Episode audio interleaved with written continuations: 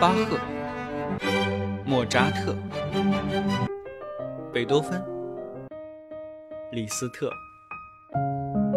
肖邦、德彪西。这里是显微镜下的古典音乐史，我是旧扎特，不是莫，是旧啊。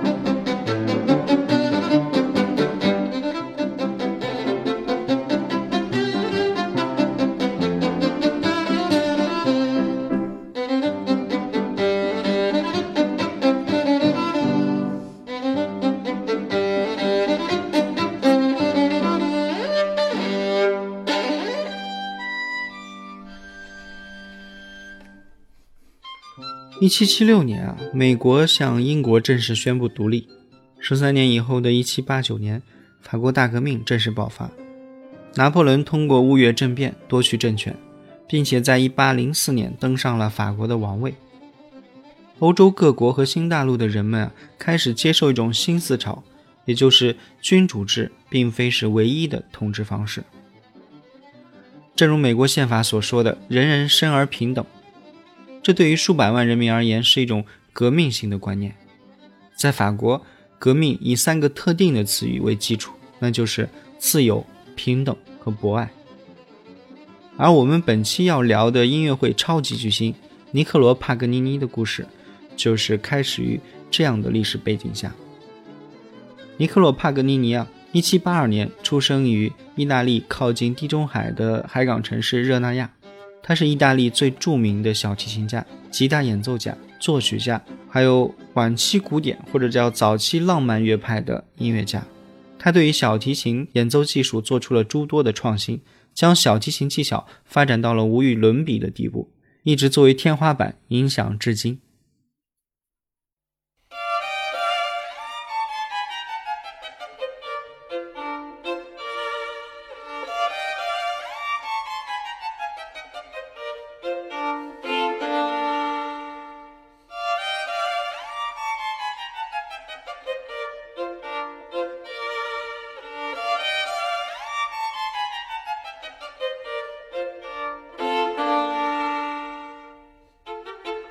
帕格尼尼的父亲啊是一个爱好音乐的商人，在帕格尼尼三岁的时候就开始教他小提琴演奏技巧，而后呢又让他师从小提琴家塞尔维托科斯塔学习。帕格尼尼八岁时候便创作了自己的第一首小提琴奏鸣曲，并且能够演奏小提琴家作曲家布雷尔的协奏曲。他九岁时加入了市立歌剧团的管弦乐团，十一岁登台表演自己创作的变奏曲。十二岁，他把《卡马尼奥拉》改编成了变奏曲，并且登台演出，一举成功，自此轰动了舆论界。随后，他又远赴帕尔马，师从当时著名的小提琴家罗拉以及指挥家帕埃尔学习。他以每天大约十二个小时的练习来熟悉自己的作品。十三岁的时候，帕格尼尼开始在意大利北部旅行演出了。在一七九七年之后，他的琴声遍及意法。奥德、英、捷克等等国家。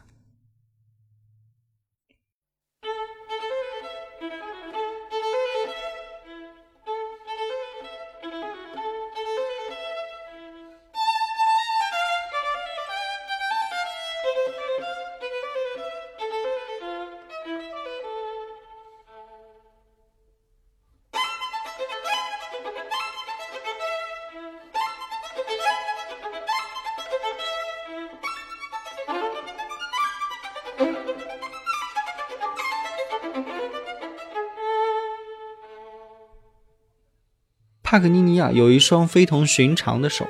据说啊，他可以用四根手指在四根弦上拉出四个八度。不拉小提琴的人可能无法想象。简单来说呢，这就相当于是在手掌弯曲的状态下，将食指和小指的指尖要相距至少二十公分以上。帕格尼尼身材修长，拉琴的时候如痴如醉，技巧十分的精湛。而且他很喜欢以一种鬼魅一样的姿态登台，所以很容易加深人们对他魔鬼的印象。他高超的演奏技巧曾经使他病中的老师罗拉跳下病榻，自愧无言为师。法国著名小提琴演奏家、教育家鲁道尔夫·克鲁采尔听到了帕格尼尼的演奏之后，也为他惊人的技巧而目瞪口呆，甚至在日记中写道：“犹如见到恶魔的幻影。”为此啊。就慢慢有人把帕格尼尼的演奏称作为恶魔的演奏。当然啊，流传最为广泛的一个版本就是他将自己的灵魂卖给了魔鬼，用以换取超凡的演奏绝技。他就是这样被称为小提琴上的魔鬼。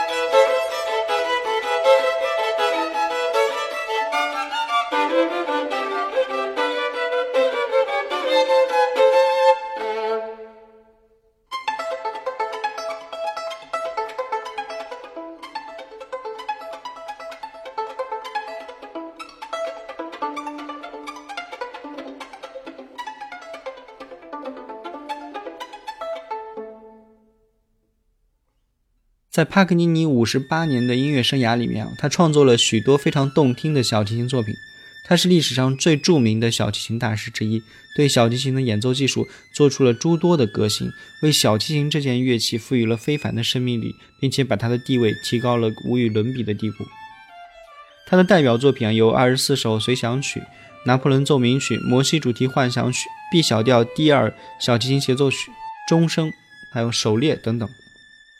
节目的结尾啊，我们就来听一首帕格尼尼的 B 小调第二小提琴协奏曲的第三乐章，模仿钟声的回旋曲，俗称就是钟啊。这是他向世人展示自己花式技巧最著名的作品之一了。虽然只有短暂的九分钟，但是钟里面各种花样的技巧令人眼花缭乱，叹为观止。这个乐章因为常常被拿出来单独演奏啊，因此也被改编成了其他乐器演奏的版本。其中最著名的就是李斯特的钢琴曲《中，啊，经常有人笑话说，帕格尼尼在台上演奏的时候，李斯特在台下疯狂的抄乐谱。好了，喜欢节目的朋友啊，欢迎关注、订阅或者评论，让我知道啊，我都会认真看的。那我们下期再会。